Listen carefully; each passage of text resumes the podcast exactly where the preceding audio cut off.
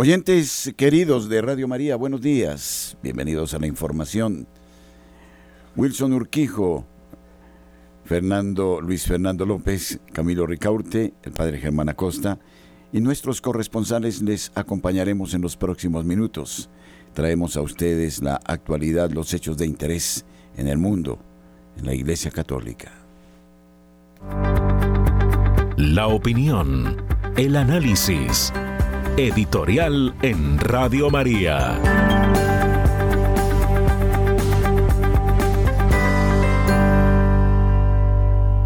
Una muy bella página de San Columbano nos invita a las palabras eh, de Cristo, venid a mí, los que estáis cansados, agobiados, venid a mí a beber del agua de la vida eterna. No se recuerda que Jesucristo es una fuente inagotable de bendición, que deberíamos mantener siempre la sed de Dios, no apagarla nunca, el hambre de su sabiduría, porque en Él existen tesoros inagotables. El Señor cuanto más eh, da, más ofrece. Es infinito. Es una fuente de dicha y bienaventuranza para el hombre. Por eso, para este gran santo misionero, en el Dios que nos ha revelado Jesucristo está la plenitud, la dicha, la realización plena del ser humano. Sus palabras nos animan a invitar al entero pueblo de Dios a acogerse a la verdad de Jesucristo que reside en su doctrina, en su palabra, en su evangelio, a asumir un estilo de vida que es dichoso, sereno, tranquilo. Es el estilo de vida de Dios mismo, a anticipar los bienes del cielo ya desde la tierra, a hacer de Jesucristo nuestra primera y fundamental opción, y desde él encontrar una aventura inagotable, maravillosa. En el día de ayer tuve la oportunidad de escuchar una religiosa estupenda, una jovencita que partió por un par de semanas a hacer una experiencia espiritual y en esta experiencia encontró el gozo de Dios y se entregó definitivamente. Y su vida ha sido apasionante. El Señor la ha hecho crecer, madurar, la ha llevado a asumir una responsabilidad muy seria frente a su propia comunidad. Y es absolutamente feliz. No he encontrado la felicidad allí donde existen demasiadas cosas. En lo pequeño, en el trabajo de cada día, asumido con optimismo, en una actitud de contemplación, de oración y de servicio. Definitivamente, la necesidad se cubre con poco, la concupiscencia con absolutamente nada. San Columbano pareciera recordarnos que hoy preferimos beber en las aguas contaminadas, en el vallado estancado de la vida. Acudimos a doctrinas que no tienen nada que ver con la realidad del ser humano y de la naturaleza. Defendemos posturas relativistas, inmorales. El hombre, cuando prescinde de Dios, se hace experto en esclavizar a su hermano, en llevarlo a la muerte, a la disolución. Esta es la actualidad. Un mundo sin brújula, que no sabe a dónde va, donde de repente surge una selva llena de chacales, de serpientes, de inseguridad y de muerte. La sociedad que pretende prescindir de Dios en aras de la autonomía genera eso, genera confrontación, disolución, genera lucha de clases, y entonces, nada que hacer. el hombre de izquierda, de derecha y de centro, para definirse tal en la realidad del siglo XXI, prescinde de Dios en el aspecto político, social y económico. Prescinde de una lectura integral del ser humano. Es una auténtica crisis de espiritualidad, sobre todo en Occidente. Y por eso nos estamos envenenando. Nos seguirán envenenando, nos seguirán sembrando el pánico, el miedo, el terror y la muerte. Solo el Dios de Jesucristo es capaz de dignificar a la persona humana. ¿Pero por qué? Hacemos resistencia a Dios y preferimos al demonio. ¿Por qué no creemos en su poder y gracia y acudimos a todo tipo de prácticas esotéricas, ocultistas, que en aras de la libertad de la conciencia terminan en la hipocresía, en la competencia, en la envidia, en la rivalidad, en la muerte. Hoy San Columbano nos abre a una nueva esperanza, a la realidad del Dios que en Jesucristo nos ha manifestado un amor perfecto, que no cesa de manifestarse en medio de nosotros.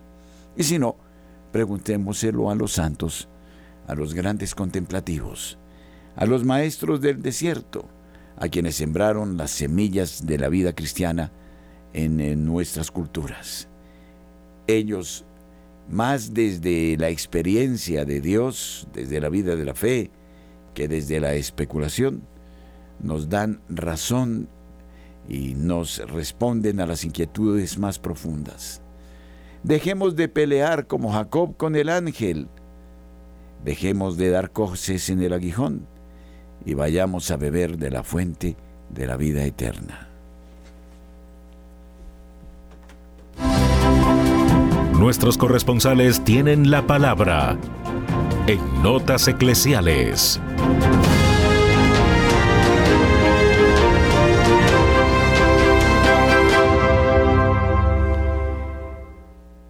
Nairo Salinas Gamboa, buenos días en Bucaramanga. Muy buenos días, Padre Germán Acosta. Muy buenos días para todos los oyentes de Radio María. Iniciamos contándoles que en nuestra arquidiócesis de Bucaramanga se llevará a cabo la Semana por la Paz, una movilización ciudadana que iniciará el próximo domingo 3 de septiembre y cuyo objetivo es eh, visualizar el esfuerzo cotidiano de miles de personas, colectivos, organizaciones, instituciones que trabajan en la construcción y consolidación de la paz y de iniciativas que dignifiquen la vida en y desde los territorios.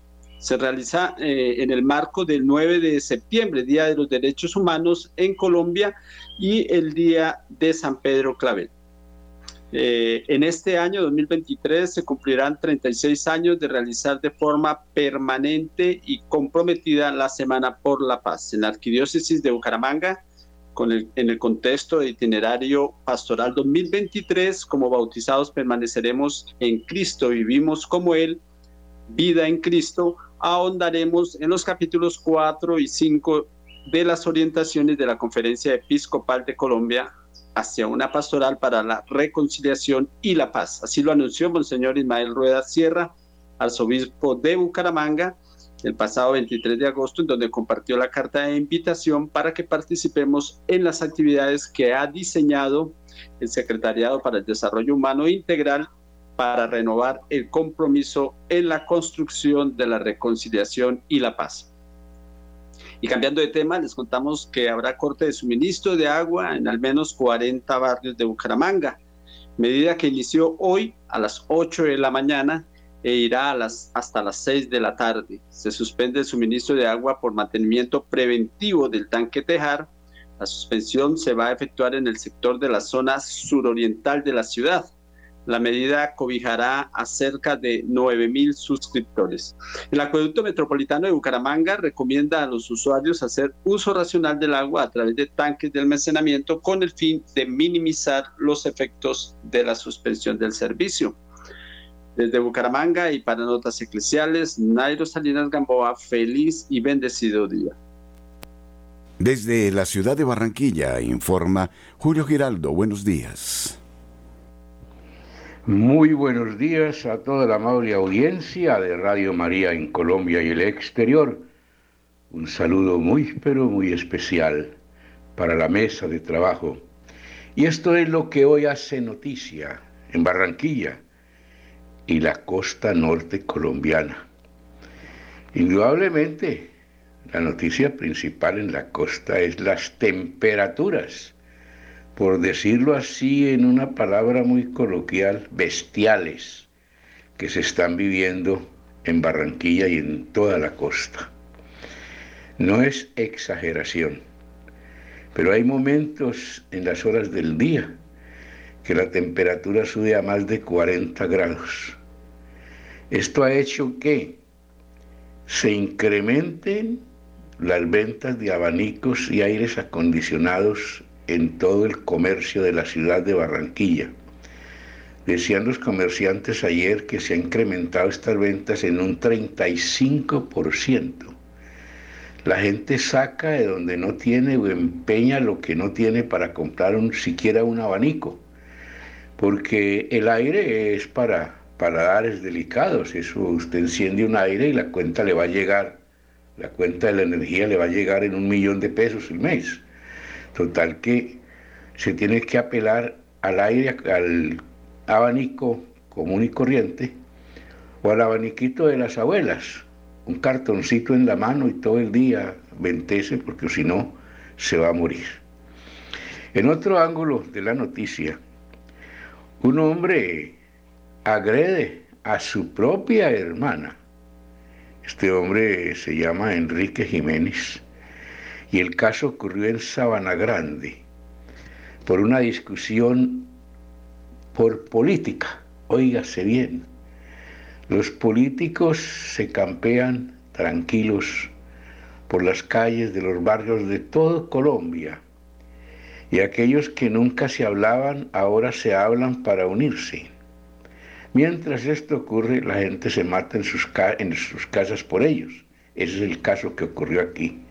Este hombre la emprendió a pico de botella contra su propia hermana, quien fue llevada inmediatamente a un centro de salud del municipio, en donde permanece todavía hospitalizada.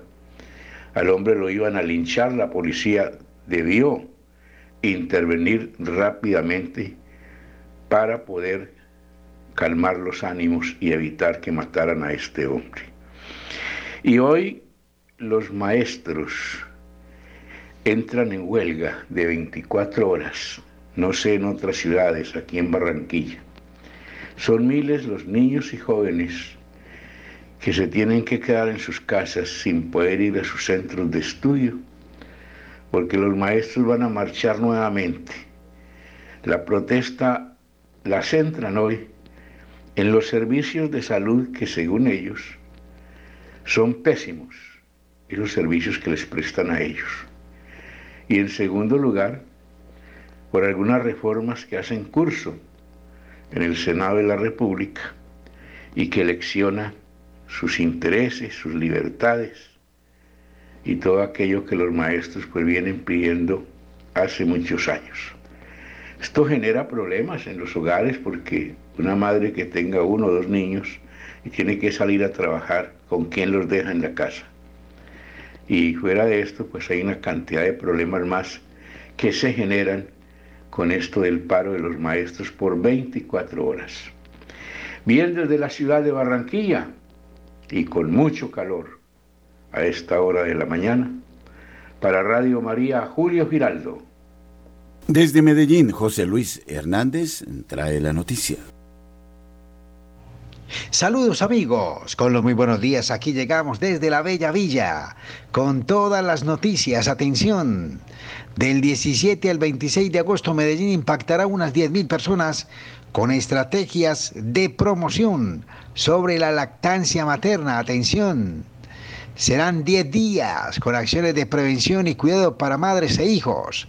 Esto incluye la Fuerza Azul de Medellín, Me Cuida Salud, movilizaciones ciudadanas, acciones educativas, feria de servicios, entre otros. Este semestre llegarán unas 30.000 personas con estrategias como el Banco de Leche del Hospital eh, General de Medellín, salas amigas de familia, lactantes e intervenciones educativas. Del 17 al 26 de agosto, la Administración Distrital impactará a más de 10.000 personas con acciones pedagógicas sobre lactancia materna y de prevención para madres e hijos con el fin de promover el cuidado de esta población. Noticia bien importante a esta hora de la mañana. En otro lado de la información, atención que se entregaron 30.000 computadores futuros en Medellín.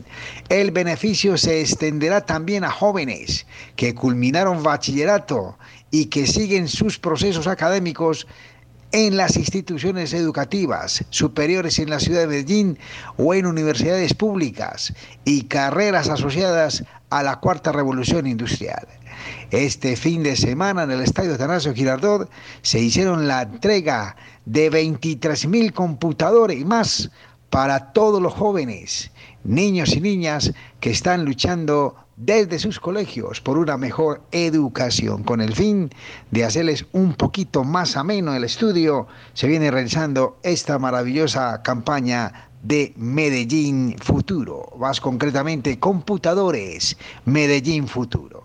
En otro lado de la información en Noticias de Iglesia agradecemos la participación masiva de nuestros paisas en el gran encuentro espiritual que realizó Radio María el sábado inmediatamente anterior. Agradecemos al Padre Samir que con tanto cariño estuvo con nosotros en este gran evento, un evento masivo con mucha participación. Igualmente agradecemos la participación del Padre Ciro, que con todo cariño estuvo también unido a la feligresía antioqueña que participó en este magno evento. A todos mil gracias, Dios les pague y esperamos vernos próximamente en nuestro próximo encuentro espiritual en el mes de septiembre. Amigos, ha sido toda la información noticiosa desde la Bella Villa, informó su corresponsal José Luis Hernández. Un buen día para todos. Saludamos a Marta Borrero en la ciudad de Cali. Buenos días, Marta. Muy buenos días para todos.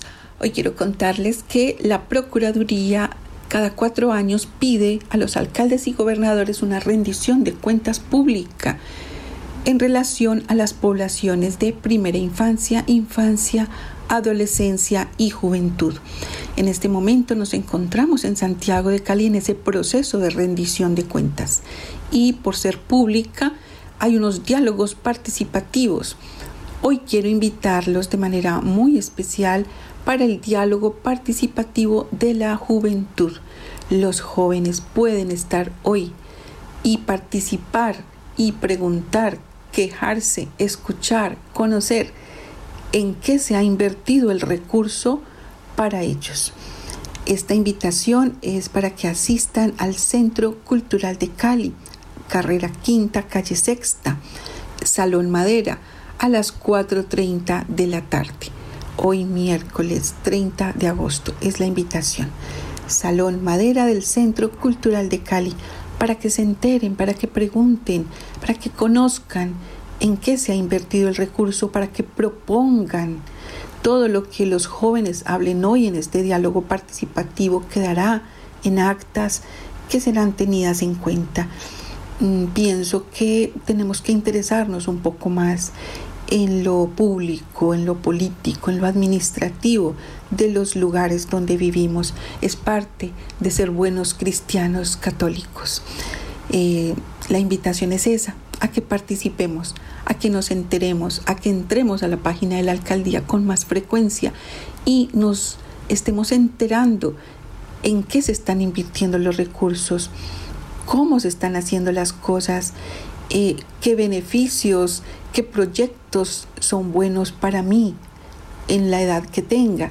Tenemos proyectos eh, muy importantes en todos los barrios, por ejemplo, para los adultos mayores pero no nos enteramos porque no estamos conociendo eh, de la fuente que es la página de la alcaldía de Cali para conocer estos proyectos. Pues esa es la invitación de hoy, a que nos interesemos como buenos cristianos católicos un poco más en todo lo administrativo que se mueve en nuestros territorios. Soy Marta Borrero. Para las notas eclesiales de la Radio María, bendecido día para todos.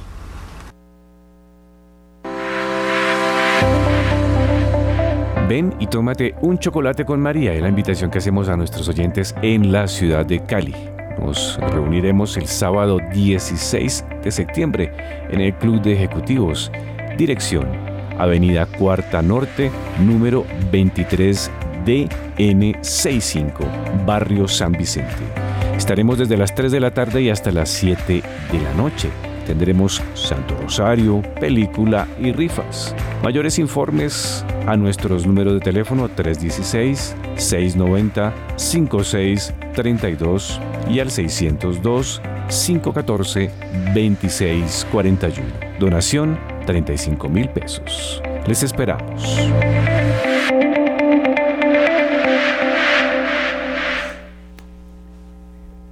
Roberto de Matei nos eh, deja una reflexión que me permito mm, exponer a su libre interpretación. Termina el verano, el sínodo sobre la sinodalidad del Papa Francisco es inminente en medio de la indiferencia general, a pesar de las graves consecuencias que podría tener, y ni siquiera la dramática y simbólica muerte de Eugenio Prigogine, última víctima de Putin, ha despertado la atención de la opinión pública europea sobre los graves problemas que se avecinan en el horizonte. Sin embargo, hay muchas señales de alerta, y no solo se refieren a los aspectos económicos del futuro, a los que todo el mundo es más sensible. Me hizo pensar un artículo de Jean-Pierre Mogendre en la revista Renaissance Catholique, del que intentaré resumir los puntos esenciales también porque ofrece una confirmación seria y articulada de las preocupaciones del general Roberto Banacci en su libro El mundo al revés, que ha provocado un escándalo injustificado en Italia.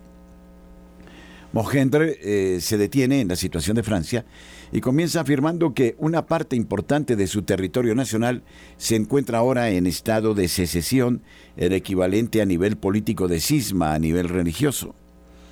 La cuestión, escribe, ya no es si se producirá una guerra civil o más bien una guerra étnico-religiosa en suelo francés, sino cuándo y con qué probabilidades de éxito para los distintos protagonistas. La causa de esta preguerra civil es la inmigración que en Francia tiene orígenes más lejanos y dimensiones más amplias que la de Italia y otros estados europeos que sin embargo siguen el mismo camino. En las últimas décadas afirma Mogendre un territorio nacional francés, pero eh, las herramientas de asimilación que habían funcionado para los inmigrantes polacos, españoles e italianos a principios del siglo XX han fracasado. Ni la escuela, ni el servicio militar, ni la iglesia han conseguido afrancesar estas oleadas de inmigrantes. Las responsabilidades se recaen en la derecha liberal, que ve a los seres humanos solo como productores y consumidores, y en la izquierda socialista imbuida de las grandes utopías de los derechos humanos. Tanto la izquierda como la derecha coincidieron en un mantra, la república y su religión, el secularismo, resolverían todos los problemas. No fue así. A lo largo de los años el Islam ha reforzado su control sobre las poblaciones inmigrantes, algunas de las cuales no querían nada más que occidentalizarse. Moyendre escribe convertirse en francés. ¿Por qué lo harían? ¿Es realmente deseable o no deseable?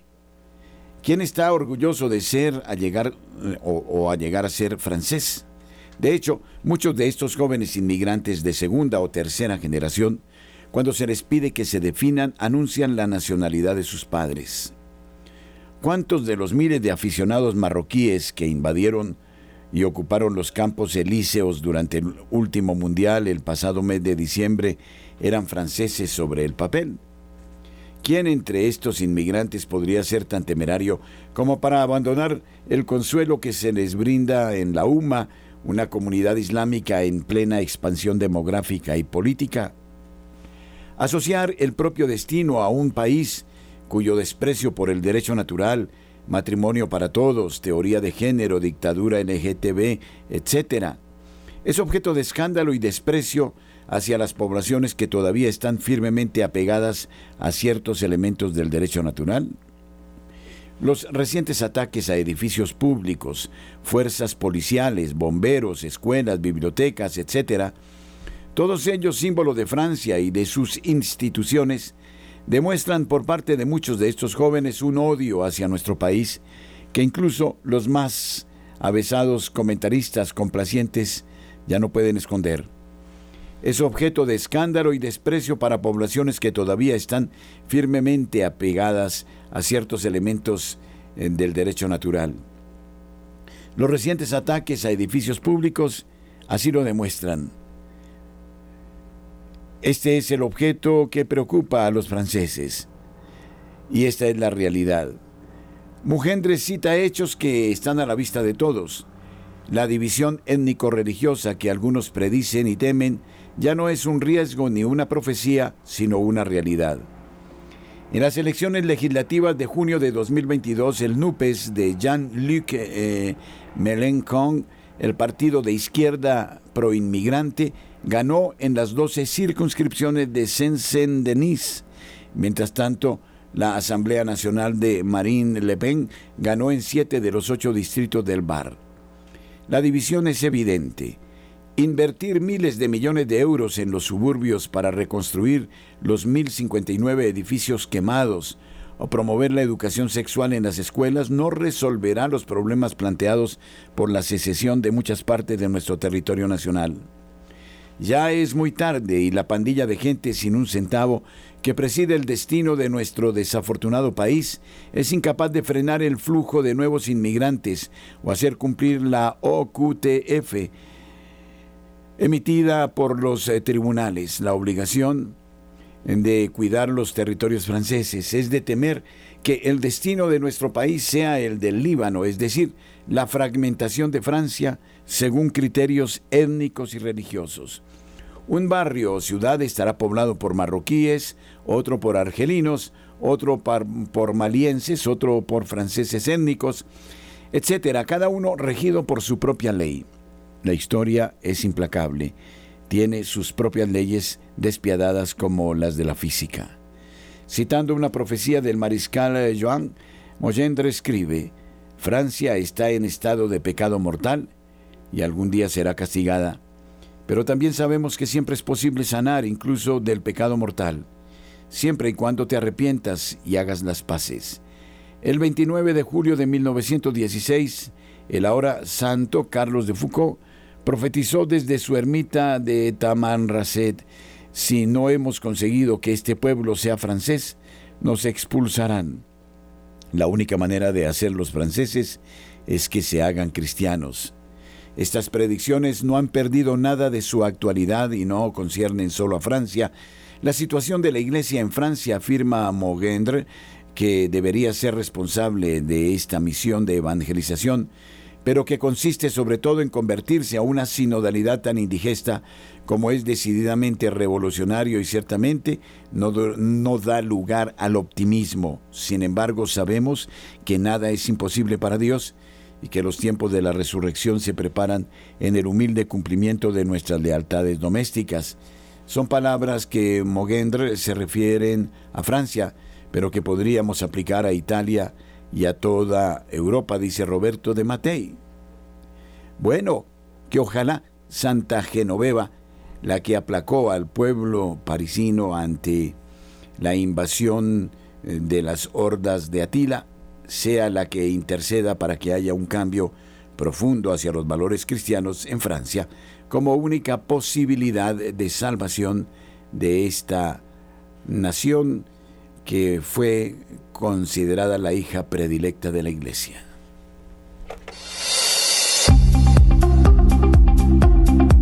En el satélite Radio María, en Colombia, la gracia de una presencia.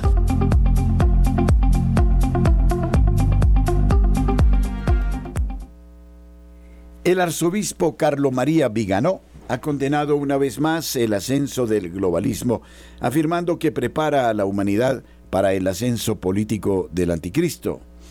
En una entrevista del 24 de agosto con un medio de comunicación en francés, Viganó comentó sobre el ascenso del globalismo y su impacto en la sociedad.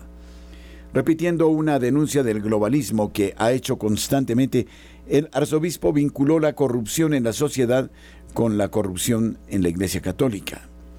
El elemento que, en mi opinión, necesita quedar claro para que la denuncia sea completa es la relación especular entre el golpe de Estado profundo en la esfera civil y el golpe similar de la Iglesia profunda en la esfera eclesiástica.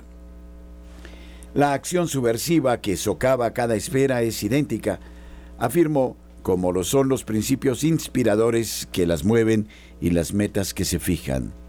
Sostuvo que es esencial que los católicos comprendan que el Concilio Vaticano II y el Novus Ordo fueron para la Iglesia lo que la Revolución y la Declaración de los Derechos Humanos fueron para las sociedades civiles, porque en la raíz de ambos se encuentra el germen venenoso de la revolución, es decir, de la subversión del orden natural que Dios estableció para el hombre y las sociedades humanas. A continuación, el arzobispo pintó un vínculo entre globalismo y satanismo, argumentando que son casi sinónimos. La esencia del globalismo es satánica y la esencia del satanismo es globalista. Porque el plan de Satanás es establecer el reinado del anticristo, dándole una manera de parodiar la vida terrenal de Cristo, imitar sus milagros con prodigios grotescos, arrastrar a las multitudes no con la sencillez de la verdad, sino con engaños y mentiras. El globalismo constituye, por así decirlo, la respuesta de una acción grotesca, el guion que debe preparar a la humanidad para el ascenso político del anticristo, a quien los gobernantes del mundo, sus servidores, entregarán soberanías nacionales para que él se convierta en una especie de tirano mundial. Ampliando cómo se podría lograr tal escenario, Viganó escribió que lo que queda del reinado de Cristo debe ser borrado de las instituciones, las culturas y la vida cristiana de los ciudadanos. Una forma de lograrlo sería implementar una disolución moral. Argumentó que alentaría a la gente al vicio y a burlarse de la virtud, pero también destacó aspectos como los intentos de destruir la familia natural, célula fundamental de la sociedad, cuya eliminación hace que los niños se conviertan en mercancías, productos que quienes tienen dinero pueden pedir en Internet, alimentando una vasta y cada vez más floreciente red criminal para no mencionar la industria de la subrogación. El divorcio, el aborto, la eutanasia, el homosexualismo y el pansexualismo, la mutilación por transición de género han demostrado ser herramientas eficaces para eliminar no solo la fe, sino también los principios más sagrados de la ley natural. En oposición a la fe católica, a la que están eh, en la línea contraria estos movimientos antivida, el globalismo es una religión difundida a través de una ideología despierta, afirmó el arzobispo. Si bien el catolicismo se centra en Cristo, los globalistas aplican los principios católicos de realeza social, pero proclaman a Satanás rey de las sociedades. Viganó, quien anteriormente se desempeñó como anuncio papal en Estados Unidos entre 2011 y 2016, destacó un patrón de censura de información no alineada con la historia oficial, llevada a cabo con la complicidad de las plataformas sociales y los medios de comunicación. Esto, argumentó, se ha empleado en la sociedad moderna, permitiendo la difusión del espíritu anticatólico.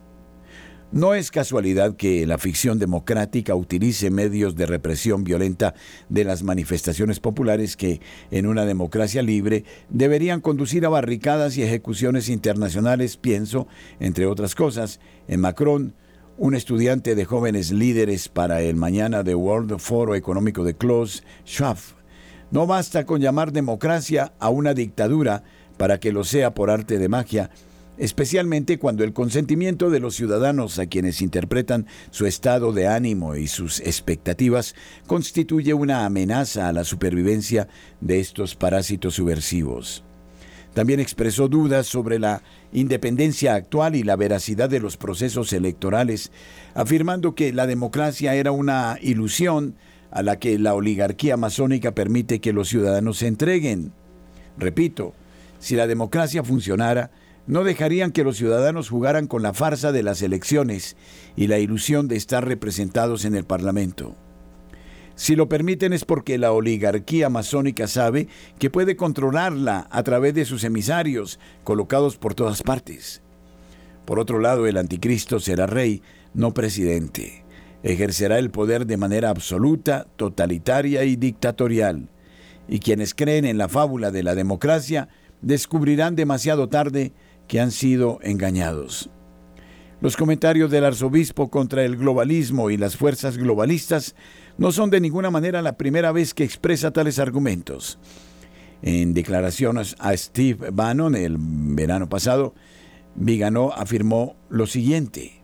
En definitiva, estamos gobernados por un alto mando de usureros y especuladores, desde Bill Gates, que invierte en grandes explotaciones justo antes de la emergencia alimentaria, o en vacunas justo antes del estallido de la pandemia, hasta George Soros, que especula sobre las fluctuaciones de las monedas y los bonos gubernamentales, y junto con Hunter Biden financia un biolaboratorio en Ucrania.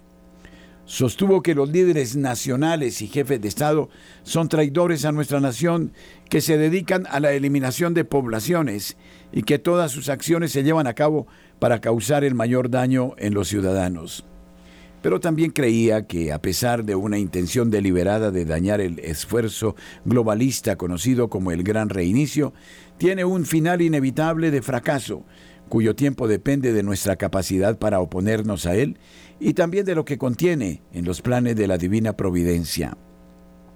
Instó a las familias a formar parte de un movimiento para resistir la agenda de reconstruir mejor del gran reinicio y en cambio reconstruir lo que ha sido destruido, dice el arzobispo Vígano, con profunda sabiduría y con una atenta mirada a los signos de los tiempos. 8.38 minutos en la mañana. Somos 24 horas de buena programación. Descarga gratis la aplicación para iPhone y Android.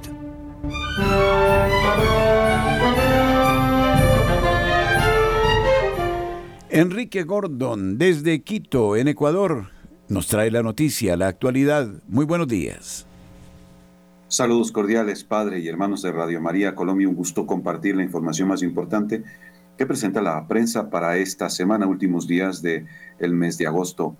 Dos instituciones de la función judicial se mantienen en enfrentamientos, la Corte Nacional de Justicia y el Consejo de la Judicatura.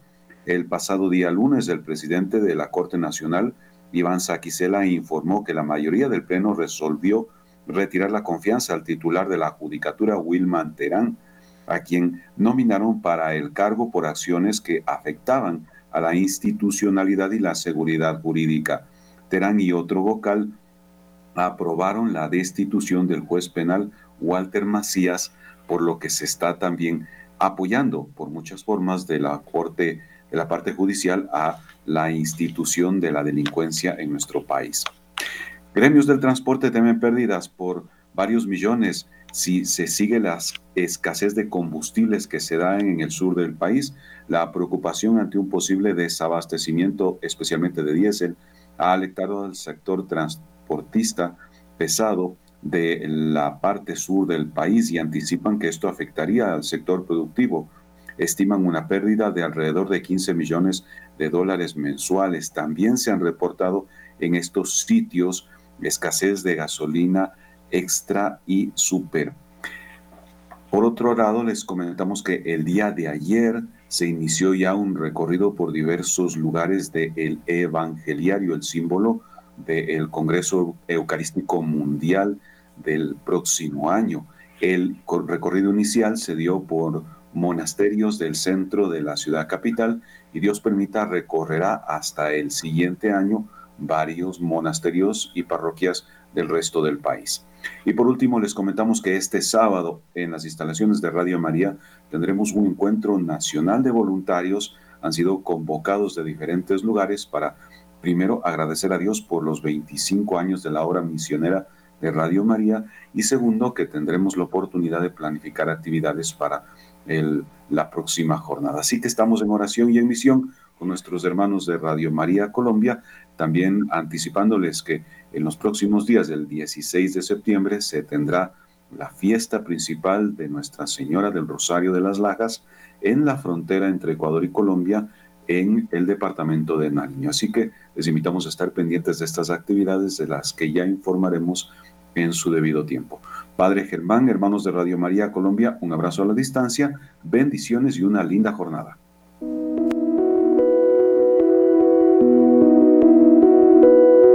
Somos Radio, somos Radio María.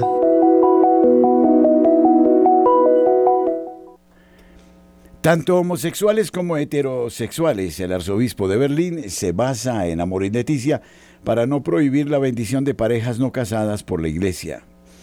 El arzobispo de Berlín, Monseñor Heiner Koch, asegura en una carta a los sacerdotes, diáconos y trabajadores pastorales laicos de su arquidiócesis que no tomará medidas disciplinarias en su contra si bendicen a parejas que no pueden o no desean casarse sacramentalmente. El prelado apela, entre otros argumentos, a las exhortaciones apostólicas Evangelii Gaudium y Amoris Leticia del Papa Francisco. En su carta Celebración de bendición de parejas enamoradas, el arzobispo ofrece una explicación detallada de su decisión, la cual dice haber tomado debido a fuertes desacuerdos dentro de la propia arquidiócesis, la cual atiende alrededor de 373 mil católicos. La carta llega tras la reciente aprobación por parte del Sínodo Alemán de la bendición de parejas homosexuales o heterosexuales no casadas por la Iglesia, lo cual está en abierta contradicción de la moral católica. Además, se da la circunstancia de que Berlín es una de las ciudades europeas más favorables al movimiento LGTBI. Monseñor Koch señala en la carta que se compromete a aplicar las resoluciones de la vía sinodal en la arquidiócesis siempre que no vayan en contra de las intenciones e instrucciones del Papa. Explica que poco después de la asamblea final de la iniciativa, estallaron debates en la arquidiócesis de Berlín sobre la resolución relativa a las bendiciones a personas del mismo sexo. La propuesta de introducir servicios de bendición para parejas que se aman y que no pueden o no quieren casarse sacramentalmente en nuestra diócesis ha desencadenado controversias y discusiones, algunas de las cuales se desarrollaron con gran severidad y fuertes emociones, escribe. Koch, que es arzobispo de Berlín desde 2015, afirma que aunque las discusiones estuvieron marcadas por un gran amor a la Iglesia, no pocas veces surgió la convicción de que solo el propio punto de vista era adecuado para proteger a la Iglesia de consecuencias nefastas. A continuación, Koch enumera las razones por las que algunos católicos de la arquidiócesis se oponen a los servicios de bendición, seguidas de las razones por las que otros las apoyan. Señala que los opositores creen que las uniones entre personas del mismo sexo no se ajustan al plan de Dios inscrito en la creación y revelado plenamente por la encarnación de Cristo y por tanto no pueden ser bendecidas en una nota a pie de página cita la Declaración del Vaticano de 2021. A continuación, el arzobispo dice que los argumentos bien pensados de los partidarios incluyen la convicción de que la Iglesia siempre se está desarrollando en el conocimiento de Dios y que debe reconocer a través de las bendiciones los elementos buenos en las parejas comprometidas, como el amor y la fidelidad. Koch reflexiona a continuación sobre la exhortación apostólica posinodal del 2016 del Papa Francisco sobre el amor en la familia, Amoris Leticia. Señala que Amoris dice que las uniones entre personas del mismo sexo no pueden equipararse simplemente al matrimonio y sugiere que Amoris también da a las iglesias locales una gran amplitud en el trato con las personas en las llamadas situaciones irregulares. Cox sostiene que la muy citada declaración de Francisco sobre la Eucaristía en su exhortación apostólica Evangelii Gaudium de 2013, que no es un premio para los perfectos, sino una poderosa medicina y alimento para los débiles, también se aplica a otros sacramentos, incluido el matrimonio, y aún más a un sacramental como la bendición. Toda bendición promete la gracia y la ayuda de Dios a las personas que somos y seguimos siendo débiles. Por tanto, bendecir no tiene el significado de legitimar, avalar, aprobar, escribe. Como los bendecidos, todos seguimos siendo personas culpables que necesitamos la gracia edificante de Dios para el camino de nuestra vida. Esta afirmación básica conecta a todas las personas, incluso a las que piden bendiciones para sus relaciones que no han sido o no pueden ser formadas sacramentalmente. Seis puntos. A continuación, el arzobispo expone seis puntos que pueden resumirse así. Dado los agudos desacuerdos sobre los servicios de bendición, cada sacerdote, diácono y trabajador pastoral a tiempo completo debe tomar una decisión cuidadosamente considerada por sí mismo. Mientras no haya una decisión aparte de la Declaración del Vaticano en 2021, el arzobispo no presidirá él mismo tales servicios de bendición.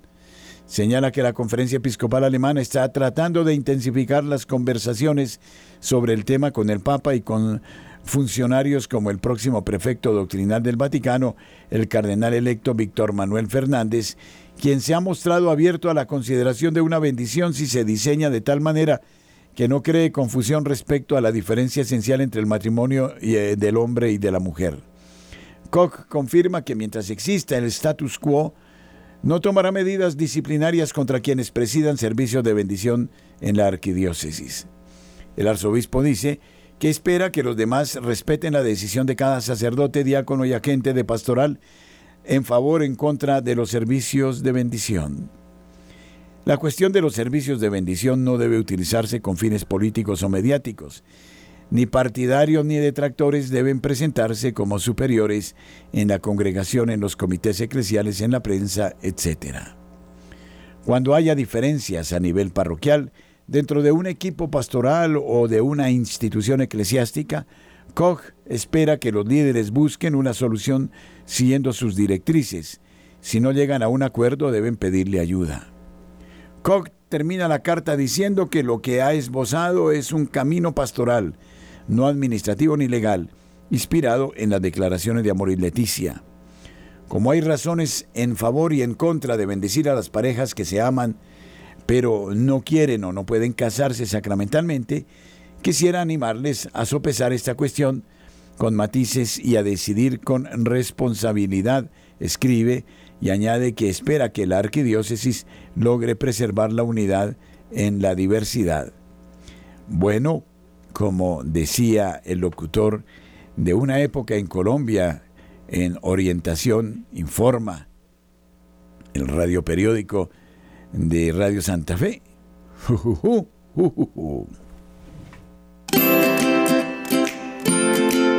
Aún donar por efecti es confiable. Debes decir que haces tu donación al proyecto Radio María código 110591 y verificar con el cajero que vaya dirigido a Radio María. Y listo. Muchas gracias por tu apoyo. Lo necesitamos. Dios te bendiga.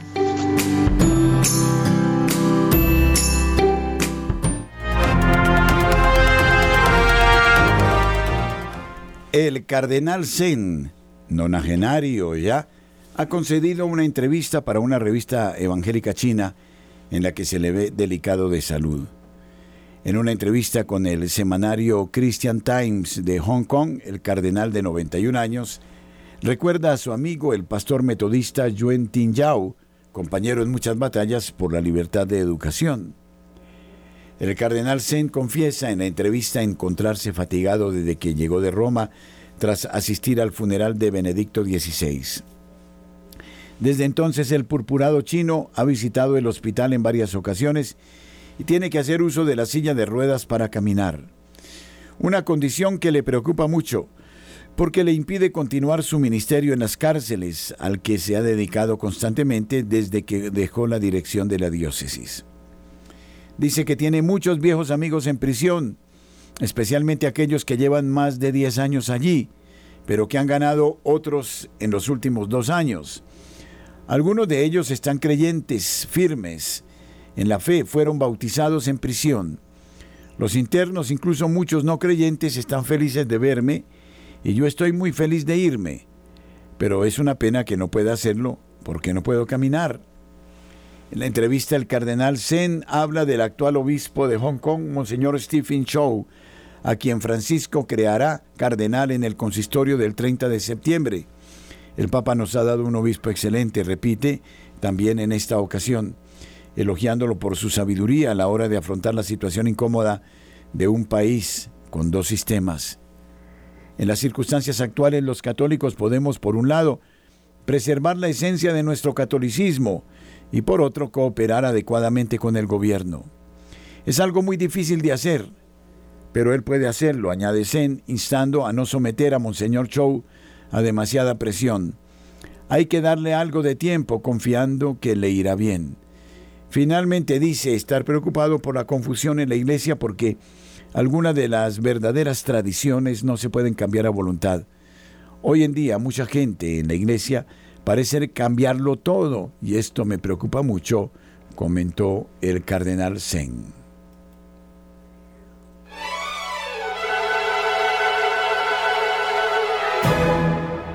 Llévate la señal Radio María.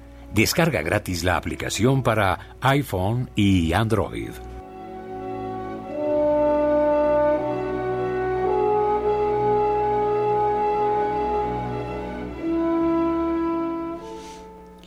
La Civiltà Católica ha publicado la conversación que mantuvo el Papa Francisco con los jesuitas de Portugal durante la Jornada Mundial de la Juventud en Lisboa en donde ha vuelto a hablar de la acogida de la Iglesia a las personas trans y homosexuales.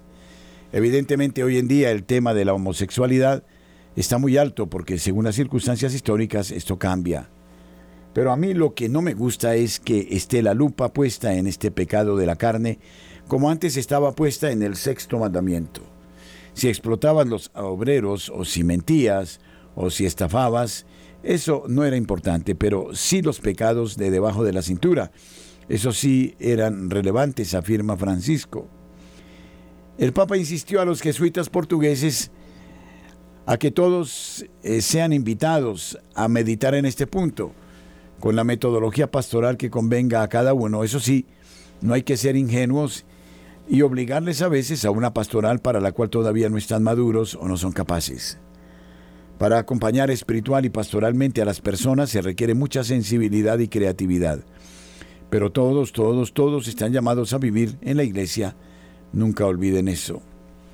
Sobre las personas transexuales, el Papa cuenta que en la audiencia general hay una monja de Charles Foucault, la hermana Genevieve, que tiene 80 años y es capellán del Circo de Roma con otras dos monjas. Vive en una casa rodante al lado del circo. Un día la visité, ahí tiene su capillita, la cocina, el lugar donde duermen, todo muy bien organizado. Y esta monja trabaja mucho con eh, chicas transgender. Un día me dijo, ¿las puedo llevar a audiencia? Por supuesto, le dije, ¿por qué no? Y siempre vienen grupos de chicas trans. La primera vez que vinieron lloraban. Les pregunté por qué. Una de ellas me dijo, no pensé que el Papa me podía recibir. Después de la primera sorpresa ya se acostumbraron a venir. Alguna me escribe y yo le contesto por mail. Todos están invitados. Me di cuenta de que estas personas se sienten rechazadas y eso es realmente duro. Además, el Papa Francisco afirma convencido de que no le teme a una sociedad sexualizada. No le tengo miedo a la sociedad sexualizada, no. Me asusta cómo nos relacionamos con eso, sí. Tengo miedo de los criterios mundanos. Prefiero utilizar el término mundano en lugar de sexualizado porque el término lo abarca todo. Por ejemplo, el deseo de promocionarse, la ansiedad por destacar o como decimos en Argentina por escalar y pensar que quien sube acaba haciéndose daño. El obispo de Roma también lanza un dardo durante la entrevista aparte de la Iglesia de Estados Unidos. Según Francisco, ha podido comprobar que en Estados Unidos la situación de la Iglesia Católica no es fácil. Hay una actitud reaccionaria muy fuerte, organizada, que estructura el sentido de pertenencia, incluso emocional. Me gustaría recordar a estas personas que el retraimiento es inútil y es necesario comprender que hay una evolución correcta en la comprensión de las cuestiones de fe y moral. Sobre el sínodo el Papa se defiende argumentando que el sínodo no es una invención mía, Fue Pablo VI, al final del concilio, que se dio cuenta de que la Iglesia Católica había perdido la sinodalidad. La oriental la mantiene, entonces dijo, hay que hacer algo y creó la Secretaría para el Sínodo de los Obispos. En todo este tiempo se fue progresando lentamente, a veces de manera muy imperfecta. Hace algún tiempo, en 2001, participé como presidente delegado en el sínodo dedicado al obispo como servidor del Evangelio de Jesucristo para la esperanza del mundo. Cuando estaba preparando lo que venía de los grupos para la votación, el cardenal encargado del sínodo me dijo, no, esto no lo pongas, sácalo. O sea, se quería tener un sínodo con censura, una censura curial que no dejaba llegar las cosas, agrega. La sinodalidad no es andar buscando votos como lo haría un partido político. No es una cuestión de preferencias, que si soy de este partido o del otro. En un sínodo, el protagonista es el Espíritu Santo. Él es el protagonista, sentencia el Papa.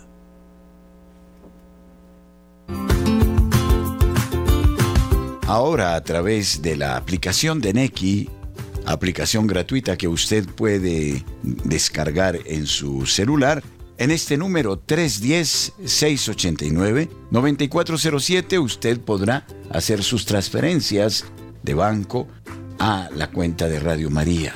Este es un modo eficaz que evita comisiones y que garantiza el que la propia radio pueda hacer uso de este monedero de Neki para afrontar sus necesidades cotidianas. No deje de mirar esta propuesta, Neki. Teléfono 310-689-9407. Gracias por su generosidad. Este viernes 25 de agosto el Papa Francisco recibió en audiencia privada a la presidente de Hungría, Katalin Novak, en el Vaticano, informa Prensa. El Papa espera que Hungría pueda ser un puente de paz para sanar la herida que la guerra en Ucrania ha dejado en Europa tras 18 meses de invasión rusa. En la audiencia privada que duró 45 minutos, el Papa y la mandataria húngara hablando en español, trazaron caminos hacia la reconciliación. En el fondo del encuentro estuvo la misión de paz que está llevando a cabo la Santa Sede, especialmente para apoyar iniciativas en el ámbito humanitario en Ucrania y aliviar el sufrimiento de las personas más afectadas y frágiles, de manera particular los niños. Fue un encuentro que la propia presidenta Catalina Novak consideró de sumo provecho.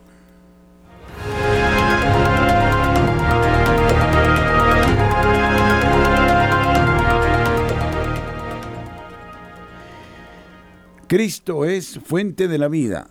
Recibe de ese modo el cristiano, por la acción del Espíritu Santo, el efecto de su redención.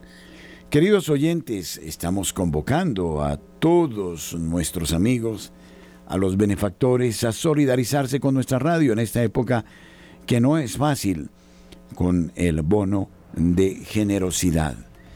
Lo estamos ofreciendo para que ustedes se lleven un tesoro un tesoro de gran valor y que seguramente le dejará el recuerdo del el reino de Dios. Sí, esto es lo que prometemos y cumpliremos el próximo 30 de septiembre. Ya se acerca la fecha de descubrir el tesoro y la persona que lo obtendrá. Ojalá se intensifique en estos días esta marcha por la generosidad para apoyar nuevas iniciativas. Esperamos darles en breve tiempo a ustedes magníficas noticias. Muchísimas gracias por acompañarnos.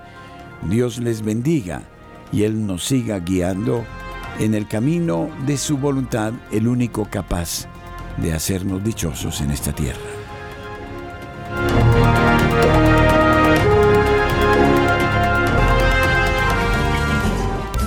Buen consejo al que lo necesita. 9